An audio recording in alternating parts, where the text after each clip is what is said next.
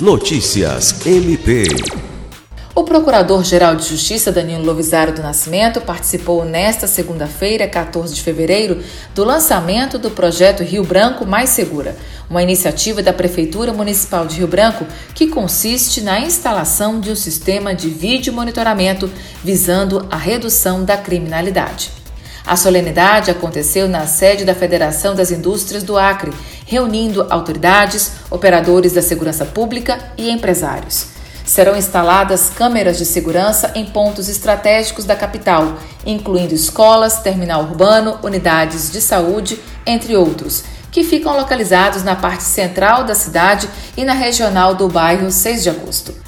Os equipamentos irão funcionar conectados ao Centro de Controle de Operações de Segurança Pública, fornecendo imagens e informações em tempo real à Polícia Militar.